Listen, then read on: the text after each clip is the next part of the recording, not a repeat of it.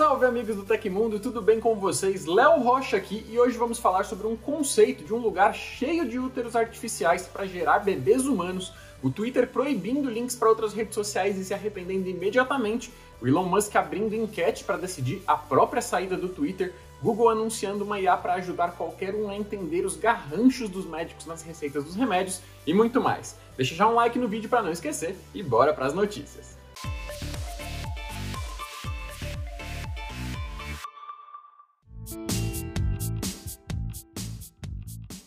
Inspirado em um estudo de 2017, no qual cientistas desenvolveram um útero artificial chamado BioBag para gerar um carneiro bebê, o produtor, cineasta e comunicador de ciência iemenita Hashem Al-Gaili apresentou ao site Science and Stuff a chamada Ectolife Artificial Womb Facility, primeira instalação do mundo a oferecer vários úteros artificiais para interessados. Com base em pesquisas no estado da arte sobre fertilidade humana, Algaili desenvolveu o que é, por enquanto, uma proposta conceitual destinada a provocar discussões em torno do modelo inédito de paternidade. Segundo o teórico, a ideia será viável em algumas décadas e a motivação é bem simples. A gravidez não é divertida. Segundo ele, uma gestação humana é exaustiva, dolorosa, nauseante, intrusiva, inconveniente e, em alguns casos, perigosa para a mãe ou também para o bebê, no caso de mães fumantes, usuárias de drogas, irresponsáveis ou muito estressadas, sem contar os níveis altíssimos de ansiedade envolvidos no processo como um todo. Algair ressalta que a ciência não está longe de conseguir replicar as condições ideais de gestação de um útero convencional em um dispositivo artificial com temperatura controlada, livre de infecções e transparente. Dessa forma, enquanto o pequeno feto flutua em um líquido amniótico sintético, com hormônios, anticorpos e proteínas, um cordão umbilical robótico forneceria oxigênio e nutrição. No ambiente interno de cada útero, pequenos alto-falantes podem fornecer playlists com músicas calmantes e gravações das vozes dos pais e familiares em momentos doces e suaves. Os dados do bebê poderiam ser transmitidos em tempo real para os celulares dos responsáveis, com gravação em nuvem da evolução do desenvolvimento corporal. E para os que considerarem o processo um tanto frio e impessoal, Algaile projetou a possibilidade de os pais poderem fazer o leasing de um casulo desses, alimentado a bateria e instalado em casa. A mesma instalação poderia ser aproveitada depois para gerar mais alguns irmãos. Diz aí, o que, que você acha dessa ideia saída direto da ficção científica? Deixa nos comentários. A oferta de hoje é o controle universal inteligente infravermelho da E2Go Home, que está com 60% de desconto no link no comentário fixado ou no QR Code aparecendo agora no nosso vídeo. Lembra aquelas imagens que o telescópio James Webb tirou em julho mostrando o berçário de estrelas na nebulosa Carina, que parece uma grande cadeia de montanhas no espaço?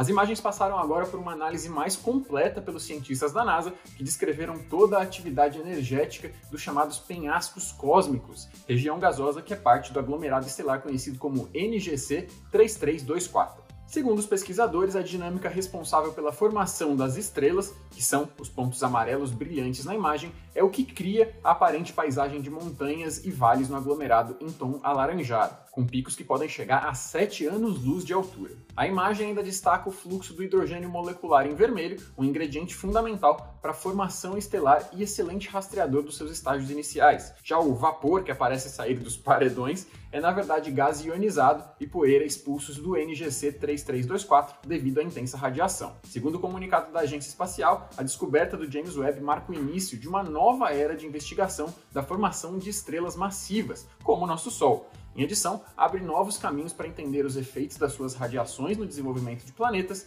e ainda a encontrar outros ambientes com condições de origem similares às do nosso próprio sistema solar. Estreou hoje aqui no nosso canal um episódio muito legal do nosso podcast Tech Inverso, especialmente para quem sempre se ligou em investigações policiais e perícia. Nós batemos um papo com a fotógrafa pericial Thelma Rocha e a perita criminal Raquel Lopes, falando sobre o que elas veem no mundo real, comparações com séries criminais e muito mais, tá? O link para quem quiser assistir está no comentário fixado e na descrição aqui do hoje. Neste domingo, dia 18, o Twitter atualizou as suas regras para proibir os usuários de publicarem links de redes sociais concorrentes, incluindo Facebook, Instagram, Mastodon e outras. somente promoções pagas dessas plataformas e publicações no Twitter a partir de plataformas terceiras continuariam liberadas. A atualização da política aconteceu de maneira bem silenciosa, enquanto todos olhavam para a final da Copa do Mundo e prometeu deletar tweets e até mesmo suspender temporariamente contas que desacatarem as novas diretrizes. A proibição incluía links publicados nos tweets e também na bio do perfil dos usuários. Links de terceiros, como Linktree ou link.bio, também foram proibidos, assim como prints de arrobas em outras plataformas e formas alternativas de escrever os seus links. Como seria de se esperar, a novidade não caiu nada bem e a recepção foi tão negativa que a equipe do Elon Musk já derrubou a diretriz de uso, que poderia banir milhares de usuários da plataforma. Em um comunicado publicado após o jogo de Argentina e França, Elon Musk se desculpou com os usuários. O empresário ainda disse que de agora em diante, mudanças tão abruptas não devem acontecer sem a realização de uma consulta com o público da rede social por meio de enquetes no próprio Twitter. Além de Elon Musk se desculpar, a equipe do Twitter apagou as publicações em que anunciavam a nova regra. A página da central de ajuda da rede social contendo as novas diretrizes também foi excluída da internet. Após a exclusão das polêmicas regras, a equipe de Elon Musk também lançou uma enquete no perfil Twitter Safety sobre o assunto. Agora, o público pode votar se os links para outras redes sociais serão banidos ou não do Twitter. E no momento dessa gravação, a votação estava com quase 87% dos votos contra o banimento de links do Instagram e outras redes sociais no Twitter. Cerca de 280 mil pessoas já participaram da enquete online. O TecMe é o clube de benefícios do Tecmundo e por lá você vai poder entrar em contato direto com a nossa equipe e trocar uma ideia, além de ganhar cupons e descontos exclusivos e acesso a mais um monte de coisa legal. Ficou interessado? O link para saber mais e assinar tá aí na descrição. Falando em decidir coisas importantes para o Twitter por enquetes, o Elon Musk abriu uma em seu perfil oficial na plataforma perguntando se ele deveria deixar o cargo de líder da rede social do Passarinho Azul e prometendo obedecer aos resultados da votação. O resultado indica que após cerca de dois meses no comando do Twitter, Elon Musk pode deixar o papel de CEO da plataforma.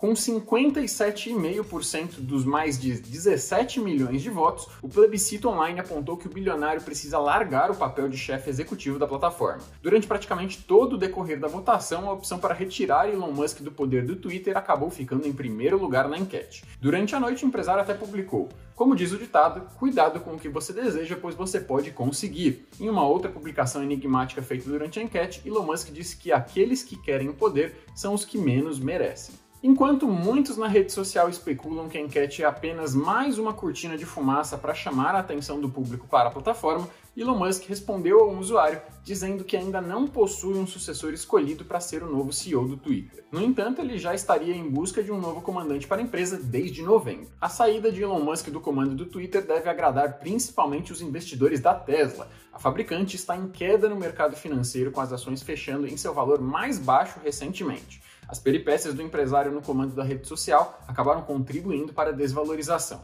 Até o momento, no entanto, a saída de Elon Musk do comando do Twitter não foi oficialmente confirmada pela empresa ou pelo próprio bilionário.